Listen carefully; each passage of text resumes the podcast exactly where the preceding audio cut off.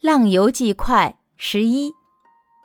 乙丑年孟春，夏岐山的父亲淳香先生和他的弟弟介石，率领子侄四人，去福山家祠春祭，同时扫墓，邀请我同去。路上，我们顺道先到了灵岩山，再出虎山桥，由费家河进入香雪海观赏梅花。福三词语就隐藏于香雪海中。当时梅花开得正盛，呼吸之间连言语都是香的。我曾经给介石画了《福山风木图》十二册。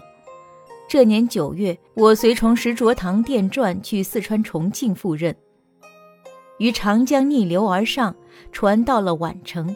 宛山脚下有元朝忠臣余缺的墓，墓的旁边有三间亭堂，名为大观亭，面对南湖，背靠浅山，亭子处在山腰，极目远眺，甚是畅快。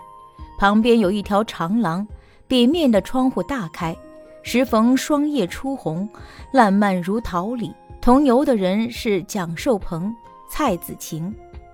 南城外有一座王氏园。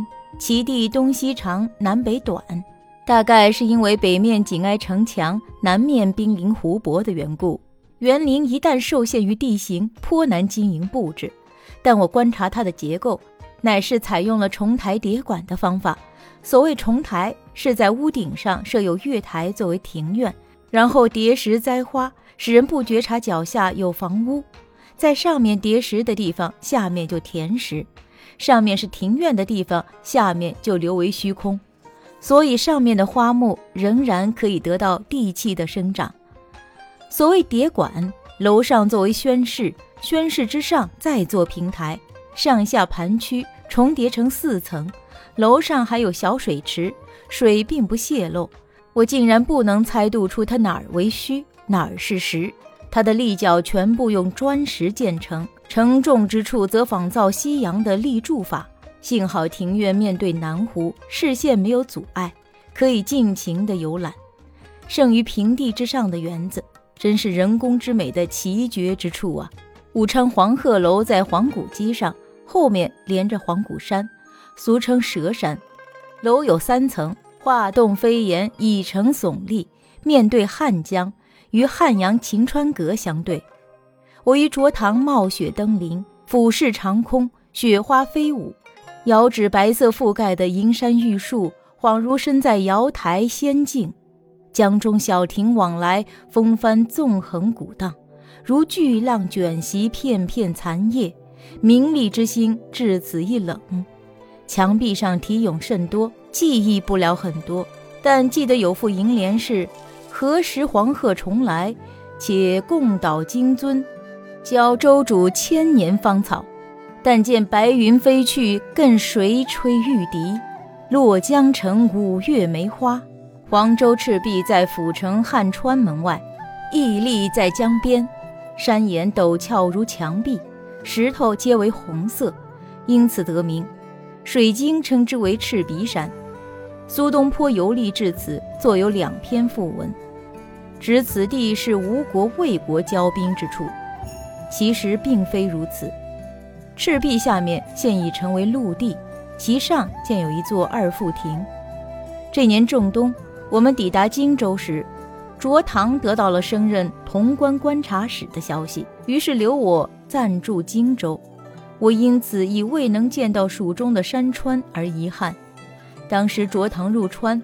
他的儿子敦夫以及眷属和蔡子晴、席之堂也都留在了荆州，居住在刘氏废园。我记得此园亭额上的题词为“紫桐红树山房”，亭前台阶围着石栏，院内凿了一个一亩见方的水池，池中建了一个亭子，有石桥相连。亭子后面诸土垒石，杂树丛生，其他地方多为空地。楼阁均已倾倒单毁了。客居荆州，没有事情烦扰，有时吟咏，有时长啸，有时出游，有时聚谈。年底之时，虽然众人银两不丰，然而上下和睦，点一沽酒，并直被锣鼓敲打为乐。每夜必定饮酒，每次饮酒必行酒令。窘迫之时，即便四两烧刀酒，也必定大行酒令助兴。在荆州遇到一个姓蔡的同乡，蔡子晴与他叙宗谱，还是他的同族，就请他做导游游览名胜。我们一起来到了府学前的曲江楼。